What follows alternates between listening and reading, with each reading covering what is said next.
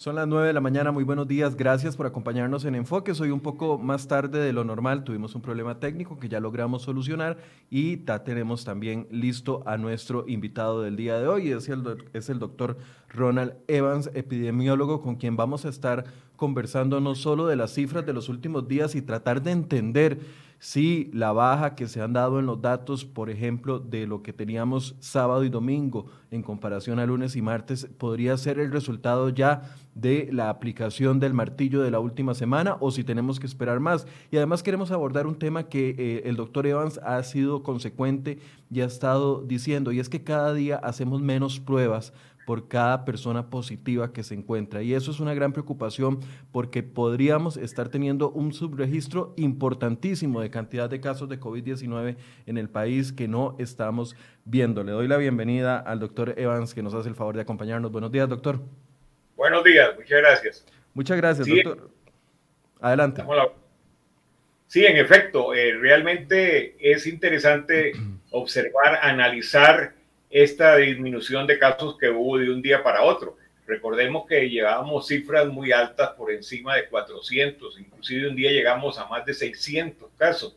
Y eh, el hecho de bajar casi a la mitad de un día para otro es una noticia alentadora, es una noticia que nos entusiasma y que por supuesto tenemos que confirmarla si se producen en los próximos días reducciones similares. Eso hay que verlo. Inclusive eh, una forma de hacerlo para suavizar las curvas es eh, obtener promedios. Nosotros hemos obtenido promedios de cada cinco días desde el inicio de la pandemia, pero especialmente a partir de junio, cuando comenzamos a notar a partir del primero de junio que comenzaban a subir eh, los números y entonces obteníamos esa, esos promedios de cada cinco días. Nosotros llegamos a tener los números más altos ahora hasta hace una semana. Y, pero sin embargo, cuando obtuvimos el promedio de los últimos cinco días, incluyendo el de ayer, el de ayer que bajó a 270, algo así, eh, entonces observamos que había una disminución de 15% entre el promedio de los cinco días anteriores y de los últimos cinco días. Ya esto nos indicaba que la curva se había detenido, que eh, había llegado a su pico y estaba descendiendo. Por supuesto, ahora lo que falta es esperar los próximos días, vamos a esperar de aquí al fin de semana para ver si continúa esta baja.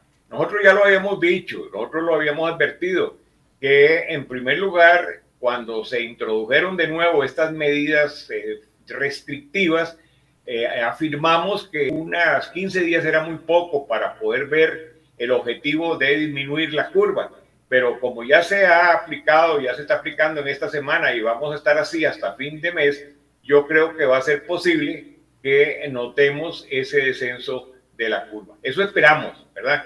Ahora, también sabemos que esto va a ser un vaivén, esto va en la medida en que se van a levantar algunas restricciones, porque entendemos perfectamente que ningún país puede aguantar indefinidamente el cierre de toda su actividad económica. Eso nadie lo puede eh, aguantar, vamos a decirlo así. Entonces tenemos que estar en, este, en esta danza y este martillo. Cuando se nos va para arriba los números, vamos a tener que aplicar medidas. Cuando bajan, entonces podemos disminuir. También la, el levantamiento de restricciones se puede hacer por por eh, zonas geográficas, no tiene por qué ser toda la zona metropolitana. Ya he oído yo que algunos alcaldes de cantones se están quejando de que por qué los tienen en, en, color naranja cuando realmente el número de casos es insignificante. Esto lo he visto yo en algunas alcaldías, en algunos cantones e incluso se dice en algunos distritos. Entonces, estas restricciones, el gobierno puede pensar que estas restricciones pueden ser localizadas, pueden ser focalizadas en los sitios donde hay, por supuesto, mayor incidencia de casos y mayor contagio. Pero en aquellos donde perfectamente se pueden reanudar algunas actividades económicas, vamos a aflojar las medidas. Tenemos que hacerlo porque el país lo necesita, el país lo requiere y nadie, repito, nadie aguanta un cierre indefinido. Porque la quiebra. Sí, adelante, termina la idea, perdón. No, está bien, diga. No, quería que viéramos las, las cifras de los últimos cuatro días. Eh, el sábado se presentaron 482 casos, para el domingo 563, lunes 420 y ayer martes 277, lo cual eh, llama la atención en la cantidad de casos nuevos. Ya casi vamos a entrar al tema, porque mucha gente nos está haciendo las preguntas con respecto a la cantidad de pruebas. Eh, tengan paciencia, ya vamos a entrar a la, a parte de las pruebas. Hemos visto una disminución de casos, sin embargo, eh, van vamos arrastrando el tema de las hospitalizaciones y el tema de los cuidados intensivos, mientras que vemos que por lo menos en los últimos dos días han ido cayendo la cantidad de casos nuevos, sí notamos el incremento en el tema de las hospitalizaciones, incluso y en el tema de los cuidados intensivos, en que ya tenemos al último corte 49 personas. Esto es común, digamos, dentro del comportamiento de una pandemia, el hecho de que si tuvimos un pico alto de cantidad de casos nuevos, aunque baje la cantidad de casos nuevos, se mantenga hacia el alza la cantidad de hospitalizaciones y la cantidad de personas en cuidados intensivos y, por supuesto, eh, los fallecidos. Eso es lo que vamos a observar precisamente, porque recordemos que nosotros vamos arrastrando los casos anteriores. La enfermedad tiene una evolución de, de varios días y la enfermedad no siempre comienza de manera grave Recordemos que hay etapas de clínicas sintomatológicas muy bien diferenciadas.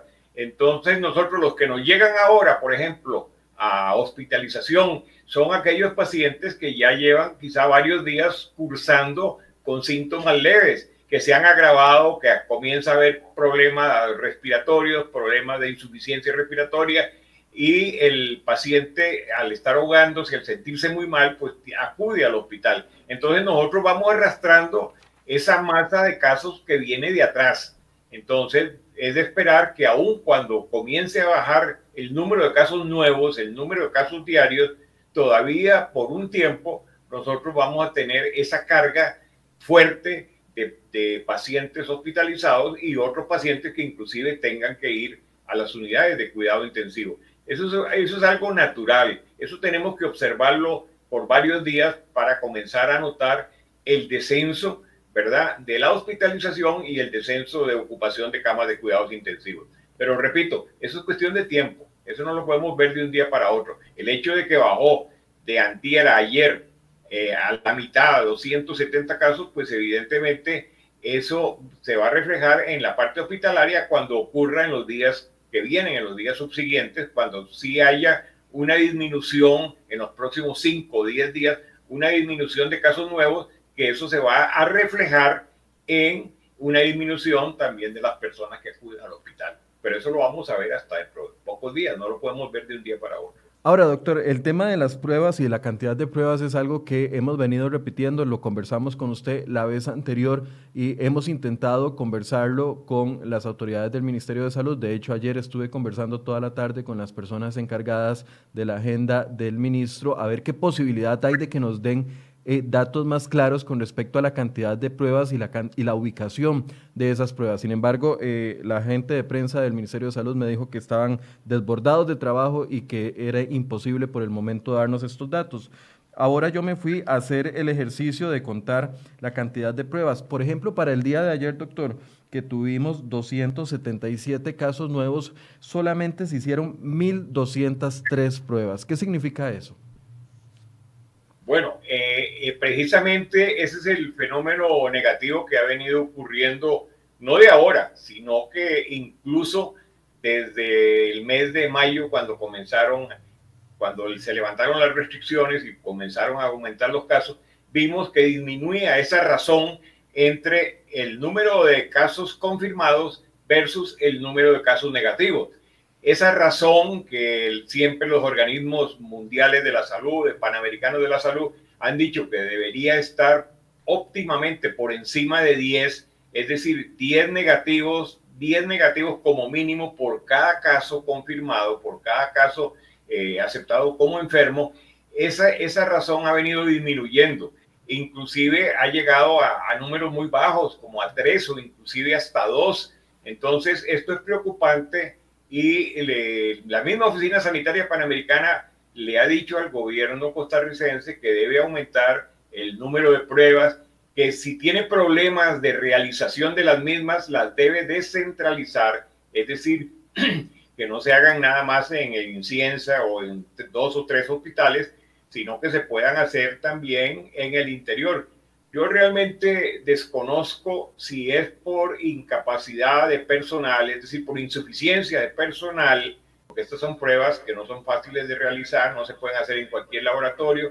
Yo no sé si es que no hay un número suficiente de PCR en el país, si el gobierno no tiene una capacidad para aumentar este número, porque el gobierno, por lo menos yo no lo he leído, yo no lo he visto en ninguna parte que den explicaciones por qué se están dando este pequeño número de casos. Cuando hay otros otros países, por ejemplo, en la misma Centroamérica, donde El Salvador tiene tres o cuatro veces más pruebas que nosotros. Y, por supuesto, la población también es mayor, pero no es más de tres veces mayor. Entonces uno se pregunta por qué nosotros no podemos hacer más pruebas para diagnosticar sobre todo casos no solo en las zonas donde sabemos que vamos a encontrarlos, sino en el resto del país. Porque una de las cosas que necesitamos saber también es la prevalencia de la enfermedad en todo el país, es decir, cómo está localizada. No solo que sepamos que están en, cantones específicos que son naranjas, sino en todas las zonas del país. Y otra de las cosas que dice la Oficina Sanitaria Panamericana es que se debe eh, hacer una búsqueda más activa por medio de pruebas. Eso lo ha dicho en, esto, en, la prensa, han aparecido en los últimos días repitiendo esto de que Costa Rica debe eh, emplear, utilizar, llevar a cabo más pruebas diagnósticas en diferentes zonas del país y descentralizar los laboratorios, porque si no, se le congestiona mucho trabajar nada más con dos o tres hospitales, de laboratorio de tres hospitales y ciencia, pues evidentemente no va a ser suficiente para toda la demanda que exige el país. Eh, es decir, doctor, para eh, los 277 casos que tuvimos ayer, lo ideal hubiese sido que eh, hubiésemos tenido 10 pruebas negativas para cada uno de esos 277 casos. Es decir, que, que, que tuvimos que haber hecho casi 3.000 pruebas, 2.770 pruebas, pero hicimos la tercera parte de eso. Exactamente, cuando debía haber sido multiplicado por 10 como mínimo. ¿Cuáles son los, ¿cuáles son los riesgos entonces de estar haciendo este testeo tan bajo? Estamos teniendo una imagen eh, errada, eh, engañosa del comportamiento de la pandemia, simple y sencillamente porque no estamos buscando los casos. Bueno, pues exactamente, podríamos equivocarnos, podríamos estar dejando de diagnosticar muchos casos que en cualquier momento nos van a saltar, en que en cualquier momento nos va, van a tener, vamos a tener que diagnosticarlos por otros, porque acuden a los hospitales o porque acuden enfermos y además con un agravamiento de que están contagiando a otras personas sin nosotros saberlo, porque no hay trazabilidad. La ventaja, siempre han dicho los organismos internacionales que hay que tratar de no perder esa trazabilidad de cada caso. Es decir, buscar de dónde viene, pero también buscar los contactos, porque buscando los contactos nosotros impedimos la transmisión, cortamos la cadena de transmisión, cortamos un eslabón de esta importantísima eh, mecanismo que produce el, contagio de otras personas.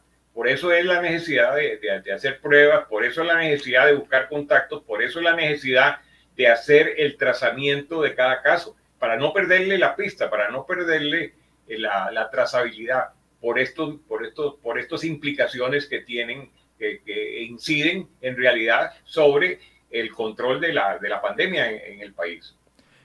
A ver, si veníamos haciendo menos pruebas, yo hice el ejercicio hasta el 13 de eh, julio. El 13 de julio, por ejemplo, tuvimos 444 casos nuevos y solo hicimos 2.040 pruebas. Es, quiere decir que para esa fecha estábamos obteniendo cuatro pruebas por cada positivo, cuatro pruebas negativas. Pero cuando vamos a los últimos días, por ejemplo, el 19 y el 20, que tuvimos 560 casos, ahí hicimos 1.678 pruebas para encontrar 560 casos. Es más, el, el sábado anterior hicimos 1.200 pruebas para encontrar casi 600 casos. Es decir, por cada caso positivo, un caso negativo. ¿Sí? O, o, o, dos, si fueron 1.200, si fueron 600, fueron dos negativos por un caso confirmado, por un caso positivo. Es decir, es bajísimo el número. La razón es bajísima. Porque usted, usted lo que tiene que dividir es el número de pruebas entre eh, negativas y el número de casos confirmados. Si fueron 1.200 pruebas y hubo 600, vamos a suponerlo así, confirmados, pues la razón es, es de dos. Es decir, nada más están haciendo dos pruebas por cada caso confirmado, lo cual es una razón sumamente baja. Ya repito, fíjense que hay países donde inclusive se llegan a hacer no, no 20, 30, se llegan a hacer 50, 100. Hay países como Nueva Zelanda, Australia, que han llegado a realizar 200 pruebas negativas por cada caso confirmado. Yo no digo que lo vamos a hacer en Costa Rica, no, jamás, nunca lo podemos hacer, porque en primer lugar son pruebas muy costosas y ya les dije o ya afirmé que son pruebas difíciles de realizar, no es cualquier laboratorio que los haga. Pero entonces nosotros deberíamos de tener esa cifra mínima que dicen los organismos internacionales, que debería ser la que rige en todos los países. Esa cifra mínima está de 10 a 1, de 10 casos negativos por cada caso confirmado, por cada caso positivo. Eso, eso es lo recomendado por los organismos internacionales. Ahora, las razones verdaderas por las cuales nosotros no lo estamos haciendo, repito, yo las desconozco porque no, la, no he leído explicaciones del gobierno en, a qué se debe este, esta disminución de pruebas, este, esta pequeña porcentaje de pruebas que estamos haciendo. Repito, no sé si se debe por falta de recursos, falta de laboratorio, falta de, las mismas pruebas PCR, eh, falta de personal, no lo sé.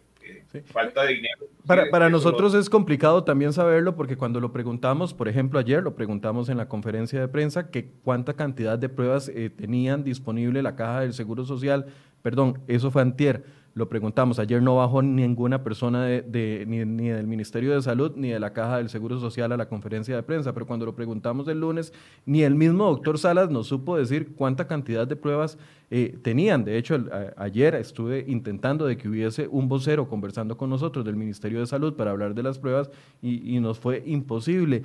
Esta eh, imposibilidad de acceder a la información lo único que hace es meter ruido al ambiente, porque quisiéramos saber esas preguntas que usted mismo nos dice, cuál es, por qué razón no se están aplicando la cantidad de pruebas necesarias que incluso recomiendan los organismos internacionales. Así es, el gobierno debería darnos una explicación al respecto. ¿A qué se debe las razones de tan bajas pruebas?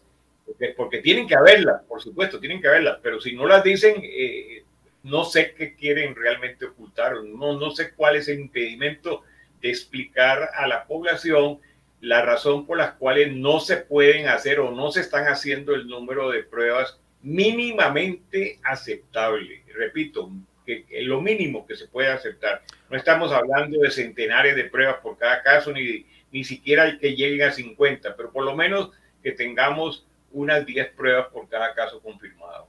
Doctor, algunas personas nos están escribiendo en la, en la transmisión y nos dicen, bueno, pero por ejemplo el caso de El Salvador, están haciendo mayor cantidad de pruebas, pero igual tienen la pandemia descontrolada. ¿Cuál es el objetivo eh, real de tener un testeo de ese nivel o de ese calibre que eh, recomiendan los organismos internacionales? Bueno, porque ese es un mecanismo que nos permite a nosotros estar diagnosticando en tiempo real, en tiempo efectivo, los casos nuevos que se van presentando. De lo contrario, entonces eh, la, la, pandemia estaría desatada, no habría ningún control, no habría ningún trazamiento, no habría ninguna búsqueda de contactos porque aparecerían por todos lados y realmente rebasarían la capacidad de un Estado, de un país para poder hacerle frente. Mientras que nosotros al hacer pruebas, al hacer pruebas diagnósticas, sabemos dónde están los focos más importantes de, de contagio y podemos actuar consecuentemente. Es decir, es, es, son medidas eh, prácticas porque no se pueden dejar. ¿Qué, ¿Cuál es una de las medidas que, que se, ante cualquier tipo de enfermedad infecciosa que uno debe hacer? La capacidad diagnóstica. Y el laboratorio ayuda a esa capacidad diagnóstica. En este caso, sobre todo cuando tenemos una enfermedad que sabemos que muchas veces es asintomática o que tiene síntomas muy leves, pero aún así, siendo asintomática y teniendo una sintomatología muy débil, son personas, son pacientes que están contagiando a otros. Inclusive se dice que muchas veces tienen mayor capacidad de contagio una persona con una sintomatología leve o inclusive asintomática que una persona que ya está en el quinto día de, de, de clínica de la enfermedad. Esas son las razones por las cuales uno tiene que hacer pruebas también. Doctor, la prueba PCR sigue siendo la prueba más eh, recomendada a nivel internacional para poder eh, determinar la enfermedad? Es la única prueba, digamos, para, para diagnosticar en el presente. Las pruebas rápidas se utilizan sobre todo para conocer una experiencia ya pasada, para conocer, por ejemplo, las personas que tuvieron la enfermedad porque presentan anticuerpos. Así podemos inclusive en un futuro conocer cuál fue la magnitud de esta pandemia en un país, en Costa Rica. Vamos a suponer que, que ya pase para el año entrante la pandemia, que ya haya una vacuna, pero nosotros quisiéramos saber qué porcentaje de la población tuvo la enfermedad entonces podemos hacer pruebas rápidas, porque por esas pruebas rápidas determinamos que la persona tiene anticuerpos, ¿verdad? Si no es que fueron dados por la vacuna, eso, tendríamos que descartar la vacuna, la vacuna todavía no está. Eh, pero en este caso, esas pruebas rápidas nos permiten saber qué persona tuvo al menos contacto sintomático y si fue enfermo, sintomático o asintomático por, por, el COVID-19. Doctor, eh, sí, lo pregunto porque algunas personas nos están diciendo que si es cierto que la prueba PCR no es la adecuada para determinar la enfermedad, pero yo hasta el momento desconozco que exista otra posibilidad para la detección. Fíjese que hay países que eh, comenzaron a decir que estaban haciendo miles de miles de miles de pruebas, y eh, entre ellos Venezuela y Nicaragua pero ahora no, no, se toman en cuenta porque las pruebas que hacían eran las pruebas rápidas. Y según estos países estaban diagnosticando una gran cantidad de, tenían una, un buen registro de, de, de, diagnóstico porque estaban haciendo muchísimas pruebas, pero estas eran pruebas rápidas, estas no eran pruebas diagnósticas. Entonces, eh, los organismos que llevan la estadística mundial cuando aparecen los países dicen no, no tomamos en cuenta a Venezuela ni a Nicaragua porque las cifras no son confiables, no son confiables por estas razones, además de otras razones que inclusive tratan de desconocer la magnitud de la enfermedad por razones políticas, por razones de otra índole. Doctor, una de las quejas más comunes que hemos escuchado por parte de las eh, personas es no, el tiempo, número uno, el tiempo que están durando en dar los resultados. Y de hecho aquí estaba leyendo al menos a dos personas eh, aquí tengo el pantallazo, eh, decía Dani Sánchez que el hermano de ella dio positivo el viernes anterior y todavía el Ministerio de Salud no ha llegado ni le responden las llamadas. Y otra persona nos decía que desde el miércoles pasado le hicieron la prueba y a estas alturas no sabe si es positivo o no este tiempo que el doctor Salas eh, decía en la conferencia de prensa el lunes que están tardando aproximadamente unos cinco días, ya no 48 horas, sino cinco días en obtener los resultados, ya sea positivos o negativos de las pruebas, esto puede estarnos jugando en contra también. Bueno, sí, eso, eso, eso tienen que explicarlo también, porque se ha aumentado el número de días en dar el diagnóstico. Antes de exactamente, antes nos decían que eran 24, 48 horas, que la prueba podía estar en 48 horas.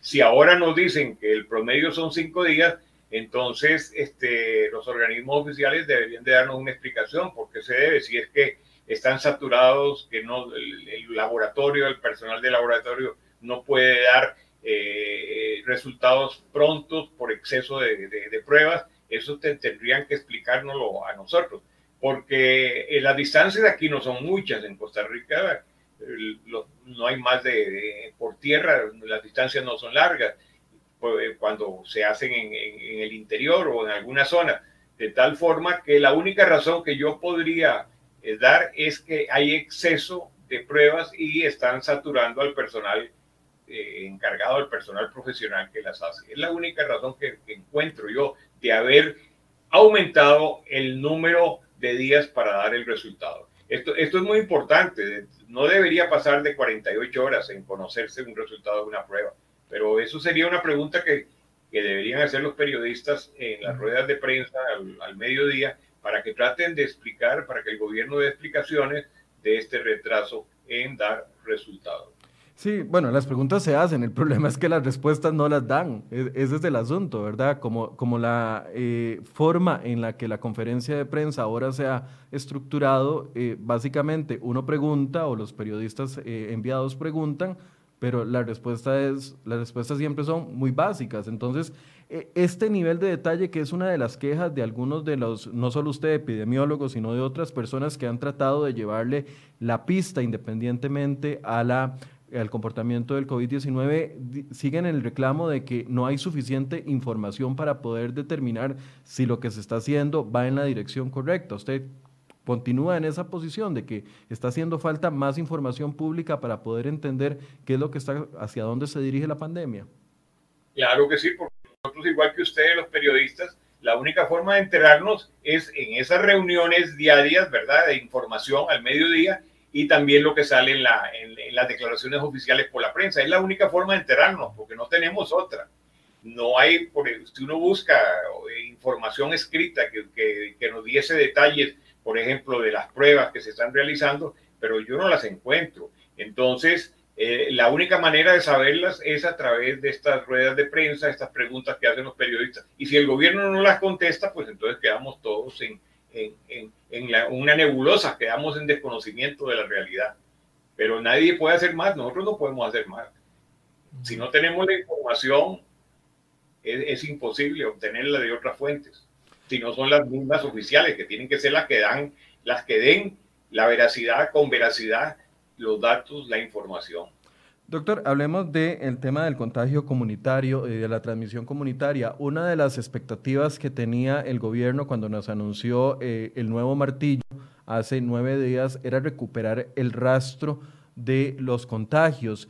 Eh, yo le he preguntado a diferentes expertos y quiero saber su opinión si eso es posible, porque decía el doctor Salas el lunes mismo de que logramos aumentar en 10% la cantidad de trazabilidad o la trazabilidad de los casos, pero cuando ya hay una declaratoria de contagio comunitario, esa aspiración es algo que se puede lograr de nuevo podemos volver a la, etapa donde teníamos la pandemia controlada o al menos sabíamos eh, el rastro de todos los contagios o tendremos que vivir el resto de lo que queda de la pandemia con esa incertidumbre de que hay un porcentaje de la población que no sabemos cómo ni, ni dónde se está contagiando. En este momento estamos en esa etapa, en ese momento estamos en este, pasando por ese paso cuando hay demasiados casos, como lo dijo el ministro y como lo dijo las autoridades, como lo tuvieron que reconocer al fin de cuentas, a pesar de que ya la ciudadanía lo sabía, lo sospechaba, pero era tan evidente el número abusivo de casos que se estaban presentando en algunas localidades que el gobierno no le quedó más remedio que decir, en efecto, ya perdimos la trazabilidad, hay transmisión comunitaria. Y, pero cuando se tiene ese número tan alto, es muy difícil volver eh, a, por ejemplo, a lo que teníamos al principio de la pandemia, en los, los meses de, de, marzo y de abril, porque ya es demasiado el número de casos. Pero también, así como se pierden, se pueden recuperar, se puede volver a buscar, encontrar la trazabilidad si disminuye el número de casos. Vamos a esperar ahora, en estos días que vienen, a ver si continúa el descenso de casos y entonces, al haber menos, menos enfermos, menos diagnosticados, podemos buscar de nuevo ese trato. Pero en, contagio comunitario, eh, basado en la experiencia de otros países, ¿ha sido posible esta, esta situación? Bueno, en otros países sí, sí la han logrado, pero también han logrado el control de la pandemia, por ejemplo en China. Eh, eh, China es un ejemplo de cómo en un plazo bastante corto de 10, 8, 10 semanas lograron no solo parar la, la pandemia, sino por supuesto trazar la, eh, la trazabilidad de todos los casos, buscar, encontrar ese, ese trazo original, ese contagio original de, de cada caso en particular. Pero también eh, eso depende de cada país, del, del, del, proceso de avance, del proceso de éxito que ha tenido en el control. Cuando un país, por ejemplo, está sufriendo la pandemia, como la está sufriendo Estados Unidos, Brasil, es, es, es, es totalmente y lógico pensar que puede haber algún tipo de trazabilidad porque están apareciendo casos por todos lados y en una cantidad eh, infinitamente enorme, grande, de tal forma que eso depende de cada país y en el momento de la etapa que está cruzando la pandemia. Nosotros en este momento en Costa Rica, si continuamos así bajando el número de casos, es posible, totalmente posible, volver a recuperar esa trazabilidad pero hasta que no tengamos ese descenso continuado, eh, eso va a ser cada día más difícil. Esa es la verdad. Algo que nos ha enseñado la pandemia es que las victorias duran poco, en el sentido de que podemos pensar de que un día estamos muy bien y en cuestión de 48 horas todo se nos vuelve a, desordenar. eh, recuperar ese rastro y mantenerlo sería la clave para un control de la, de la, de la epidemia aquí en el país.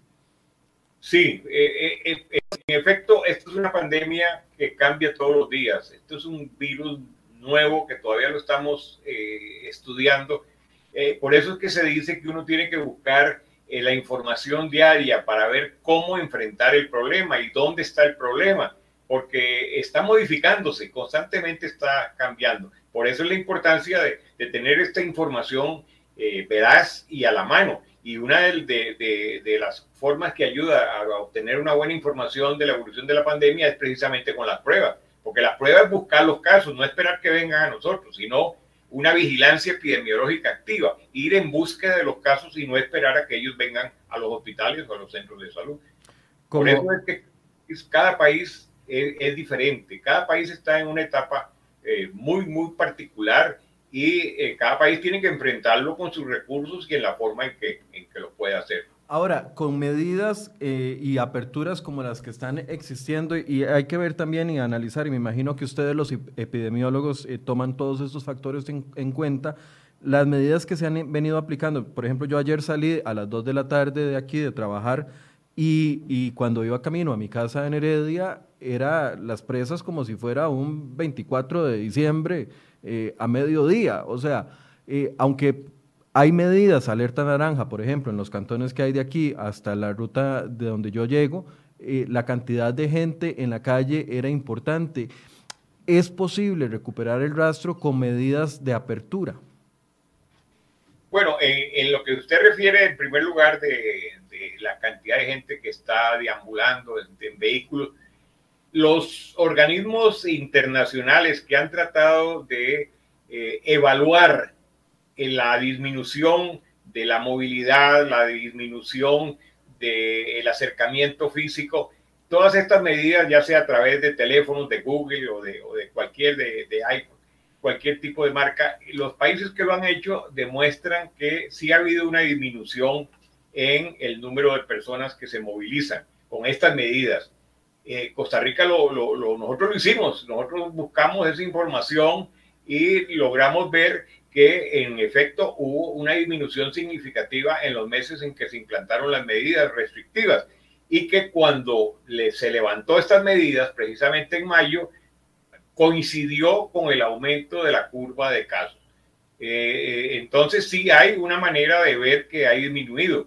Quizá no en la medida en que uno quisiera, ¿verdad? Porque eh, aquí mismo la restricción vehicular ya sabemos que es por días, es por placas. Entonces, hay días en que uno puede sacar el carro y hay días en que no lo puede hacer. Pero de que haya habido una disminución, sí la ha habido. Y todas estas medidas son efectivas, todas estas medidas a la larga dan resultados. El problema grave que tienen todos los países es que estas medidas no pueden ser eternas. Y entonces siempre hay el riesgo de un recrudecimiento de la pandemia, de un aumento también sorpresivo de casos, cuando ya las cosas creíamos que estaban apagadas. Veámoslo ahora, en España han vuelto a, elevarse el número de casos, especialmente cuando levantaron las medidas, cuando las playas están llenas de gente, ¿verdad? Entonces ahora en Cataluña resulta que hay comunidades que han vuelto a encerrarse, eh, provincias o ciudades de, de Cataluña, porque el número de casos ha sido demasiado elevado. Y lo mismo está pasando en otros países.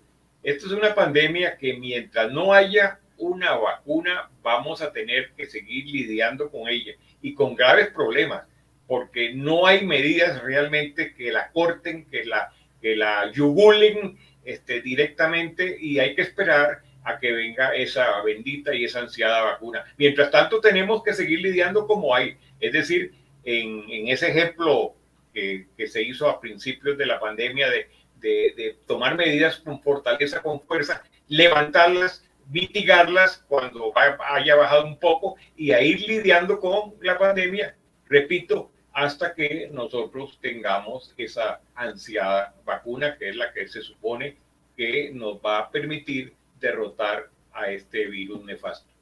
Doctor, eh, una de las preocupaciones de las personas eh, es el hecho de que ha, crecido la cantidad de hospitalizados y la cantidad de personas en cuidados intensivos.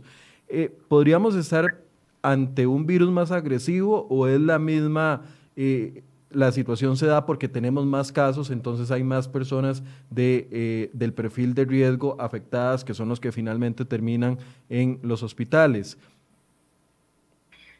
Eh, esta enfermedad también ha tenido la característica de que hay muchas declaraciones y hay muchas informaciones que después resultan no comprobadas. Una de ellas precisamente fue la que usted acaba de, decir o la posición que usted, acaba de, mencionar, de es la mayor agresividad del, del virus, la mayor virulencia del virus. Yo recuerdo cuando leí la noticia de que algunos distinguidos virólogos italianos, especialmente de la zona de Lombardía, donde fue más fuerte el ataque del virus, decían que habían identificado eh, una cepa de virus con mayor virulencia. Pero esto fue una noticia que apareció, eh, pero no fue replicada eh, mediante otros estudios hechos en otros países. por eso es que uno tiene que tener mucho cuidado cuando lee ciertas informaciones y esperar a que se confirmen porque eh, hay otra particularidad de esta pandemia. Ahora inclusive hasta las revistas más serias, hasta las revistas más tradicionales de mayor, que están en el mayor pedestal científico, muchas de estas revistas están permitiendo artículos sin revisiones de pares. Es decir, por la, por la urgencia, porque si un artículo, por ejemplo, que debe salir hoy porque es algo novedoso, es algo nuevo, se va a esperar que pasen dos o tres meses, como ocurre normalmente con un artículo, para que sea enviada a pares para que la revisen y vean si realmente el artículo eh, se ajusta a los cánones científicos, pues en una pandemia esto no es posible, porque entonces ya cuando sale el artículo ya eso va, va a estar totalmente desfasado. Entonces ahora inclusive muchas revistas permiten la aparición de artículos obviando esta etapa de revisión por pares. Por eso es que hay que tener mucho cuidado cuando uno se informa, cuando uno lee, porque puede estar ocurriendo este tipo de problemas. Eh, en Costa Rica no es por ningún aumento no es porque el virus es más, más virulento que, que en marzo, nada de eso, es sencillamente que hay más personas enfermas, hay más personas que llegan a una etapa en que se agravan y por lo tanto tienen que recurrir a los hospitales. Cuando son hospitalizadas, algunos se curan en un X tiempo, otros siguen evolucionando mal y algunos inclusive empeoran de tal manera que tienen que ir directamente a las camas de cuidados intensivos porque necesitan ya cuidados especiales porque su vida está amenazada. Pero eso es simplemente una consecuencia del volumen de casos, del enorme volumen de casos que se ha presentado y lógicamente cualquier hospital del mundo pues comienza a verse eh, casi a llegar al colapso. Afortunadamente no lo hemos llegado todavía, pero como ha dicho las autoridades, estamos muy cercanas e inclusive hasta el doctor Ruiz ha puesto, ha planificado y ha dicho fechas de que podría llegar a un colapso de continuar el ascenso de casos como, como ha sido estimado. Doctor, sabemos que el país cuenta con una amplia cantidad de personas con eh, enfermedades crónicas, refiriéndome específicamente a hipertensión, a diabetes y eh, otro tipo de enfermedades, y que el tema de la obesidad ha sido también uno de los eh, que ha ido en creciendo en los últimos años en nuestro país. El hecho de que tengamos ese perfil como ciudadanos, como costarricenses, que tengamos ese perfil médico, nos juega en contra. Claro que sí, exactamente. Eh, por allí hay una información, aquí en Costa Rica hemos hecho, la caja ha hecho, realizado encuestas de factores de riesgo importantísimas, encuestas realmente nacionales, es decir, con muestras estadísticamente significativas. Y se sabe, mediante estas encuestas, ya se han hecho dos a nivel nacional, la caja ha hecho dos, se sabe que este, la prevalencia de todos estos factores de riesgo Inclusive por allí leí una noticia que decía o que dice, en base a estos estudios, que de cada 10 personas mayores de 65 años en Costa Rica, solo dos de cada 10, solo dos no tienen factores de riesgo.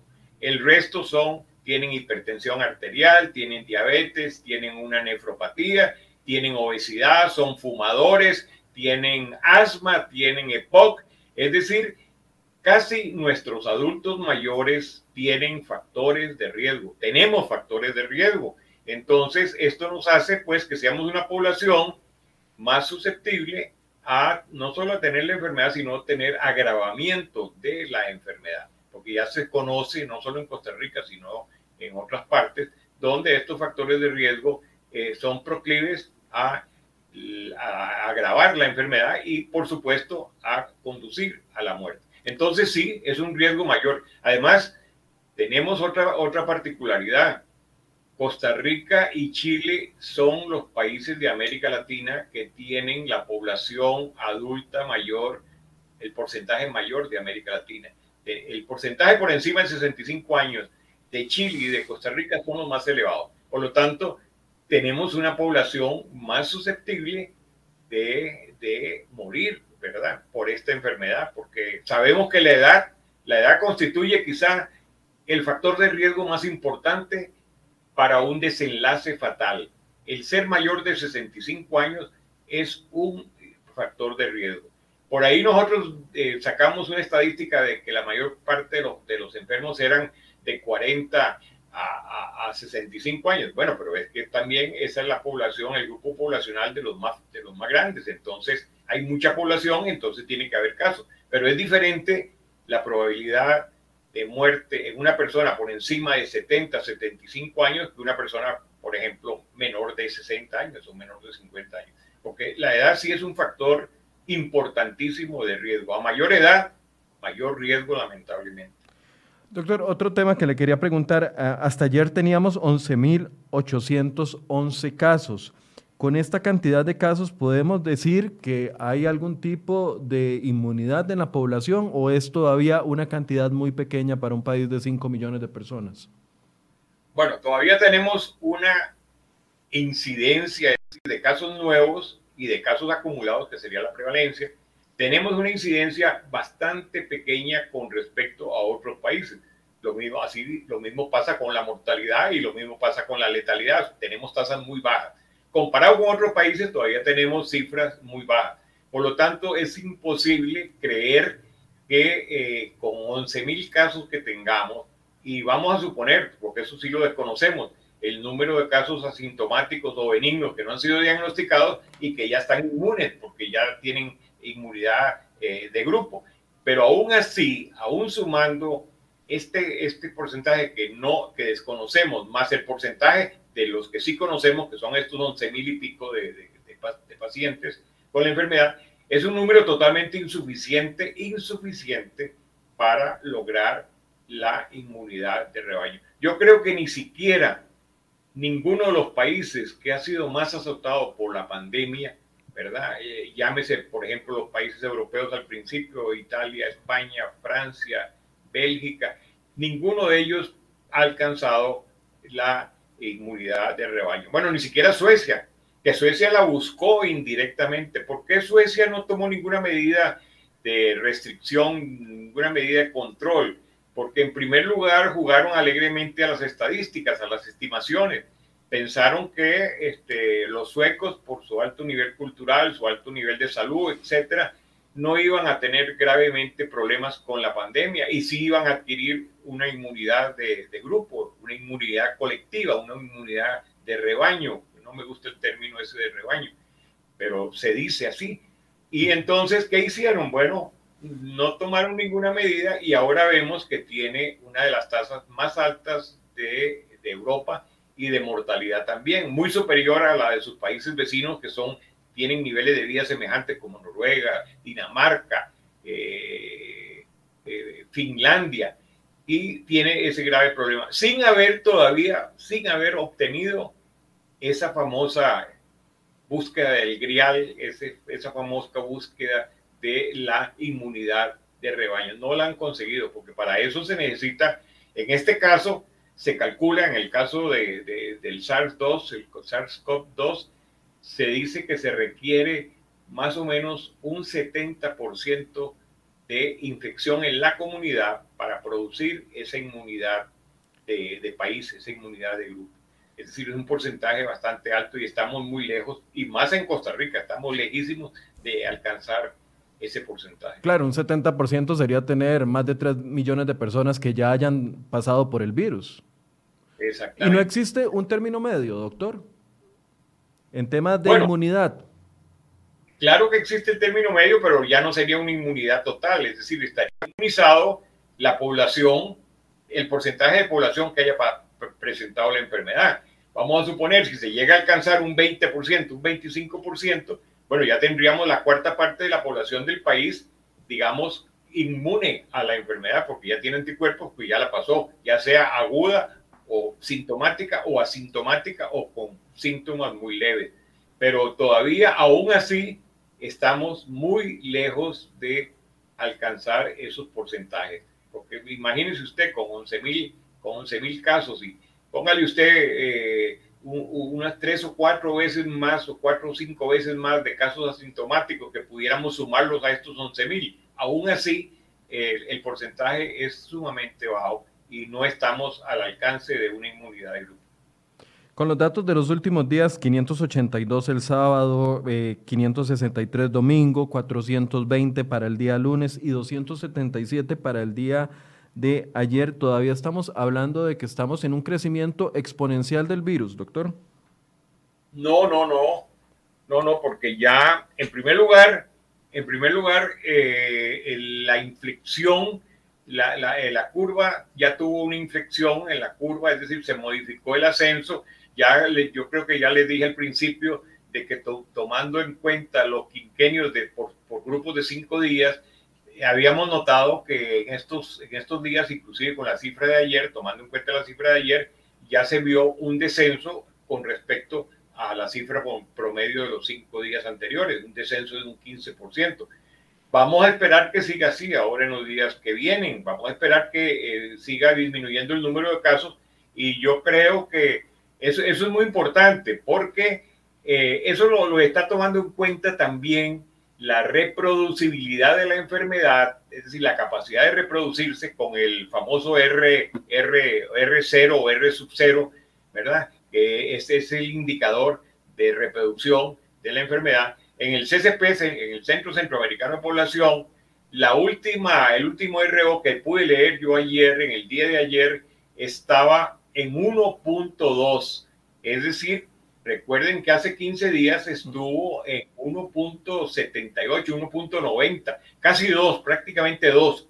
Y ahora ha bajado a 1.2 y eh, las mismas autoridades del CCP informan que este 1.2 tiene tendencia al descenso. Es decir, que si, si somos afortunados y se continúa así, va a disminuir de uno, que es lo deseable, porque ya cuando es de uno, pues ya no hay aumento de la pandemia, ¿verdad? Ya estamos bien, como, como hay algunos países de América que han logrado eh, bajar de, de, uno. Inclusive un país como Chile, por ejemplo, que fue tan terriblemente azotado por la pandemia, por el número de casos y sobre todo por el número de muertes, un país tan desarrollado bajo el punto de vista social y económico, que estaba en punta entre los países de América Latina en este sentido. Bueno, la pandemia ha azotado ese hermano país de una manera inclemente. Y sin embargo, bueno, ya vemos que eh, desde hace cierto tiempo ese índice de, reproducción básico, el RO, está por debajo de uno, ya lleva varias, varios días por debajo de uno, lo cual indica que la pandemia va en retroceso.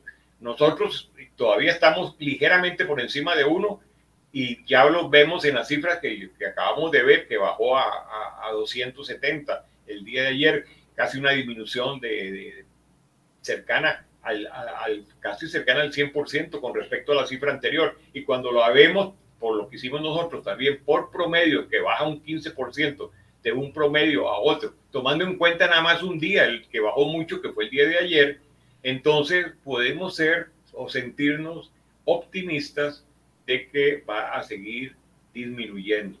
Disminuyendo, nunca llegará, por supuesto, nunca vamos a llegar a las cifras originales de, la pandemia en los primeros días de marzo, cuando eran menos de, 50, menos de 20 los casos diarios, pero eh, podemos darnos por lo menos respiro y sobre todo evitar el colapso, que es lo más importante, no evitar tanto porque el número de casos no lo vamos a llevar a cero en, este momento. pero evitar el colapso, que ese es el enfoque y esa es la prioridad en este momento, evitar que los eh, hospitales colapsen, que se llenen de pacientes que van a utilizar las camas y que pueda llegar la eventualidad, como se ha dicho, de tener que escoger a quién se le da un respirador porque no alcanza para todo. A eso es lo que no queremos que llegue y esa debe ser la prioridad del país, no tanto eh, el número cero de casos, sino evitar ese colapso hospitalario. Doctor, hay un par de preguntas que le hacen, dice Alex Corella. Eh, por, favor, preguntarle al doctor, ¿qué relación comparativa hay entre el contagio de este COVID-19 y su letalidad versus otro tipo de coronavirus anteriores? Perdón, ¿me podría repetir la pregunta? Sí, con gusto. ¿Qué relación comparativa hay en el contagio del COVID-19 y su letalidad versus otros coronavirus anteriores? Bueno, eh, los coronavirus están con nosotros desde hace muchísimo tiempo, no solo por la pandemia, la, digo, la epidemia que hubo anteriormente, el llamado SARS y el MERS, ¿verdad? Que atacaron en, en el 2007 y el 2014, el 2015, sino que nosotros hemos prácticamente tenido toda la vida contacto con estos coronavirus, el 1, el 2 y el 3, que son agentes causales de enfermedades muy benignas, enfermedades de la garganta, adenitis, eh, faringitis, catarro común. Y eh, se ha dicho que eh, esto es muy interesante porque se ha dicho que nosotros podemos guardar algún recuerdo inmunitario de las infecciones repetidas que hemos tenido por estos coronavirus. Es decir, como son de la misma familia, no son iguales, por supuesto, pero, pero pertenecen al mismo grupo, pudiéramos nosotros, los que padecimos todas esas enfermedades, que prácticamente yo diría que es la población eh, casi total, sobre todo la población de jóvenes y adultos, pues casi todos hemos tenido este tipo de, de problemas. Entonces pudiera ser que nuestros glóbulos blancos, nuestros linfocitos T, guardan alguna memoria, ¿verdad? Porque ya tuvieron contacto con esos coronavirus de manera tal que al, eh, ahora al tener un contacto con el, el, SARS-2 COVID, COVID el, coronavirus SARS-2, este nuevo, el que produce la enfermedad llamada COVID-19, al tener contacto con ese virus pudiera ser que nuestros glóbulos blancos, nuestros linfocitos, especialmente los T, los CD4, los CD8, reaccionen de una manera más agresiva, más fuerte, más rápida y puedan este, yugular la enfermedad en sus etapas iniciales. Eso, eso sería algo muy afortunado y eso explicaría en parte por qué la enfermedad es tan benigna en la mayoría de los casos, porque sabemos que la inmensa mayoría de los casos de COVID-19 son benignos. Los que se enferman son apenas un 15% y los que van al hospital apenas son un 2 o un 3%. Entonces, la inmensa mayoría sí podemos resistir la enfermedad. Y eso pudiera deberse o pudiese eh, ser atribuido a esa inmunidad que tuvimos en el pasado por estos coronavirus benignos que son los que producen una gran cantidad de enfermedades respiratorias y enfermedades de la garganta y de la boca. Doctor, otro de los eh, temas es el hecho de la vacuna, ¿verdad? Se ha estado hablando y hemos tenido noticias en los últimos días de que diferentes laboratorios han logrado eh, demostrar algún tipo de inmunidad eh, en las pruebas que están haciendo. Sin embargo, el ministro de Salud decía el lunes en la conferencia de prensa de que nosotros deberíamos estar pensando en la vacuna para el segundo semestre del próximo año. Y le preguntábamos al ministro de Salud, o sea, qué gestiones están haciendo para que esa vacuna pueda llegar al país. Y nos decía, bueno, eh, confiamos en el trabajo de la Organización Panamericana de la Salud. ¿Qué, qué músculo, por un lado, cómo analiza el tema de la vacuna y los avances que, se han dado a conocer en los últimos días? Y por otro lado, ¿qué músculo tiene la Organización Panamericana de la Salud para eventualmente poder eh, mediar para que nosotros tengamos no sé si prioridad o, algún tipo de acceso rápido a la vacuna, aunque sea que estamos hablando dentro de un año, porque el segundo semestre es dentro de un año. Bueno, vamos eh, a comenzar por la primera parte de, lo que nos acaba usted de, decir. Es el tiempo. ¿Cuándo va a aparecer la vacuna? Eh, ojalá que aparezca a más tardar en el primer semestre del año entrante, ¿verdad? Yo inclusive este, soy hasta optimista, yo, yo, yo, yo, soy un poco optimista en ese particular. Yo creo que eh, hay una o dos vacunas que pudieran inclusive comenzar a estar disponibles a fines de este mismo año. Si las cosas siguen como van, a la velocidad que van, es algo increíble lo que ha sucedido con las vacunas. Nunca había pasado en la historia de la humanidad esta rapidez con la cual se están eh, descubriendo, elaborando vacunas. Nunca había pasado. Una, una vacuna para, para, poder llegar al mercado tenía que durar por lo menos 8 o 10 años de, de, plazo para poder salir al mercado. Eh, pero ahora eh, es algo rapidísimo. Los chinos descubrieron eh, el, aspecto genético del, del virus en, en, enero y ya en marzo ya habían, este, ya habían comenzado a hacer una vacuna, es decir, por lo menos la primera etapa. Y este, en este momento hay vacunas que están muy avanzadas, como la de la Universidad de Oxford, el centro Jenner de vacunas, eh, conjunto con un laboratorio muy poderoso, el laboratorio AstraZeneca, que ya comienzan, deben haber comenzado en estos días o la semana entrante, comienzan con la fase 3, que ya es cuando se aplica a miles de personas para poder eh, medir realmente el efecto en la población, porque se hace un grupo control, un grupo que va de placebo y otro grupo que va a recibir la vacuna, para poder comparar si hay diferencias estadísticamente significativas entre la protección de un grupo y el otro. Y este parece, parece que es en Brasil donde van a hacer eh, la prueba, lo mismo que hay una vacuna china que la van a probar en Brasil. Sobre todo Brasil porque se sabe que Brasil ha sido uno de los países más afectados por la pandemia ya tiene más de, un millón de casos y este, eh, eh, todavía va a estar un tiempo eh, con, un número muy grande de, diagnósticos de casos y que por lo tanto van a permitir la prueba de una vacuna. Está esa vacuna que, va a salir. Está en Estados Unidos hay la vacuna del laboratorio Moderna que también pasa, va a pasar pronto a la fase 3. Pero vamos a suponer que esas vacunas estén disponibles en los primeros meses del año entrante. Por lo menos una o dos o tres vacunas pudieran estar disponibles en los primeros tres o cuatro meses. Ahora, para otra parte de la pregunta suya es, Costa Rica, eh, un país como Costa Rica, podrá este, pagar, disponer la vacuna. Aquí hay una cantidad de eh, incertidumbres, este, porque por supuesto allá inclusive algunos países, he leído yo, que Estados Unidos ha comprado ya prácticamente todas las primeras 500 mil dosis de una vacuna y se ha comprometido con la misma AstraZeneca a comprar no sé cuántas dosis. Por su parte, AstraZeneca ha dicho que la vacuna que produce, va a producir con el laboratorio Oxford, de la Universidad de Oxford, la, va, la puede producir en una primera etapa en una cantidad de mil millones de dosis y que ya firmó un convenio con un enorme laboratorio de la India para poder producir también otros mil millones de dosis en una primera etapa, en una primera etapa. Es decir, que en una primera etapa ya podríamos disponer de dos mil millones de dosis, lo cual corresponde prácticamente a la cuarta parte de la población del, de, nuestro planeta, de la, de, de la humanidad. Son ocho mil, siete mil y pico, ocho mil millones. Entonces, habría una enorme disposición. Hay otra cosa, el precio. Hoy leí precisamente, hoy leí que algunos países, que algunos productores de vacunas, algunos laboratorios dicen que ellos no la van a dar eh, a precio costo. exactamente, que no la van a dar a precio costo. Eh, otros del AstraZeneca dicen que sí, que la va, la va a producir sin beneficios, sin, sin ánimo de ganancia, que únicamente eh, bueno, que por lo menos que no va a, obtener ninguna ganancia con la vacuna. Eh, vamos a ver si eso es cierto.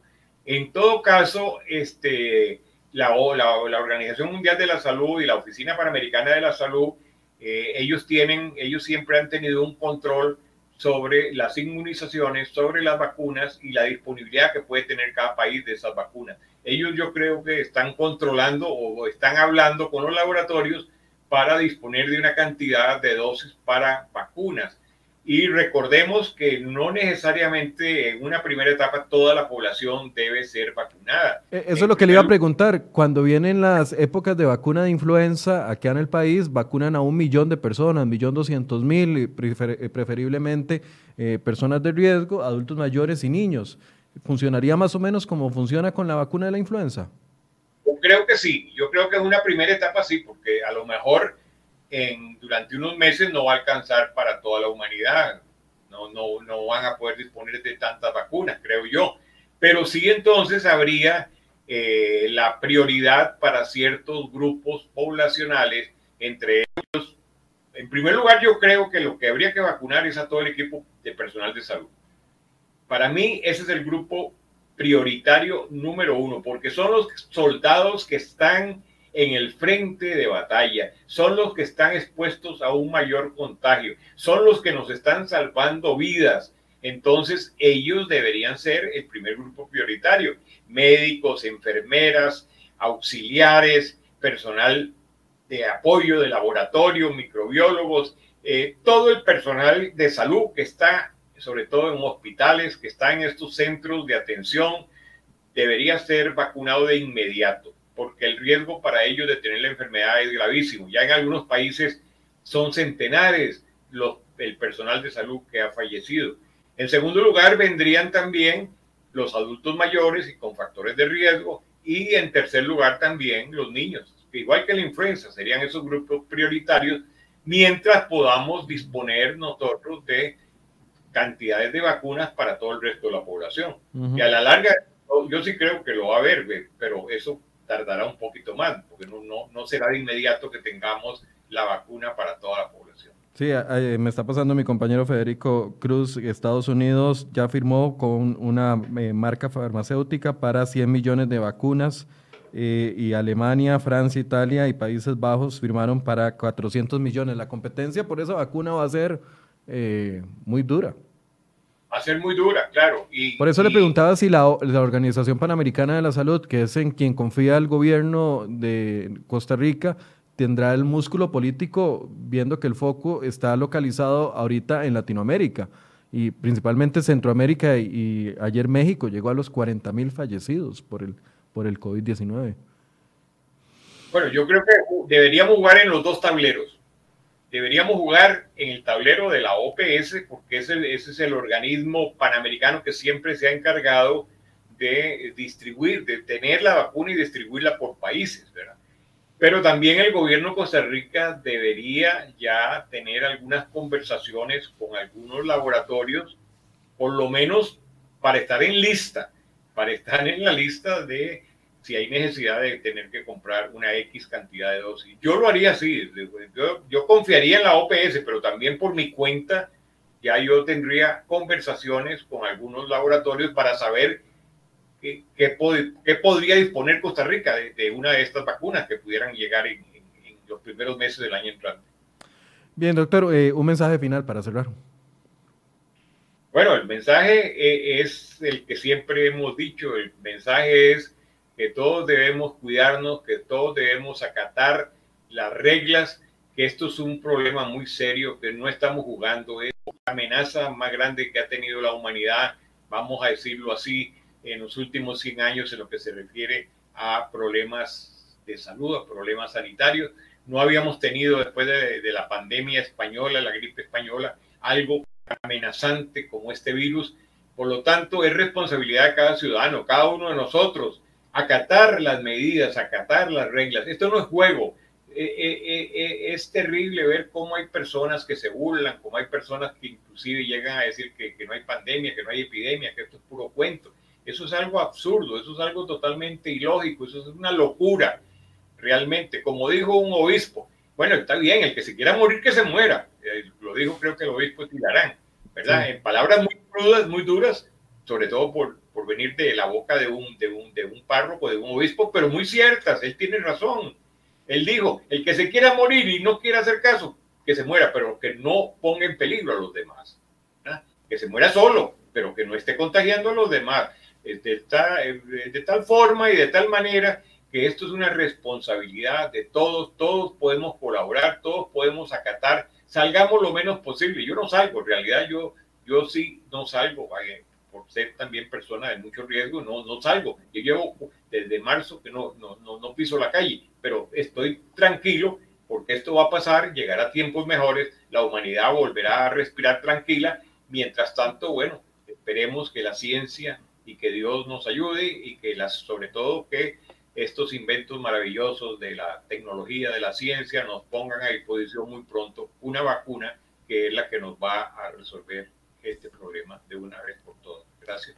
Bien, muchas gracias al doctor Ronald Evans, quien es epidemiólogo reconocido acá en el país y que ha estado aportando a la discusión. Con respecto a esto, nos quedamos, eh, doctor, siempre con la pregunta que vamos a seguir haciendo en las conferencias de prensa, aunque no nos la respondan, de por qué estamos haciendo tan poca cantidad de pruebas eh, de acuerdo a lo que eh, establecen los organismos internacionales y los entes internacionales. Seguimos haciendo muy poca cantidad de pruebas y eso podría estarnos dando eh, una falsa imagen de cómo se está comportando la pandemia en el país y ojalá que no sea así, pero los expertos recomiendan aumentar la cantidad de pruebas por lo menos al triple de lo que estamos haciendo a este momento y así que vamos a seguir consultándolo en las conferencias de prensa, aunque la respuesta no ha llegado hasta el momento. Muchas gracias por su compañía y muy buenos días. Mañana vamos a hablar de desempleo con la ministra de Trabajo, así que los invito a que se conecten a las 8 de la mañana. Muy buenos días.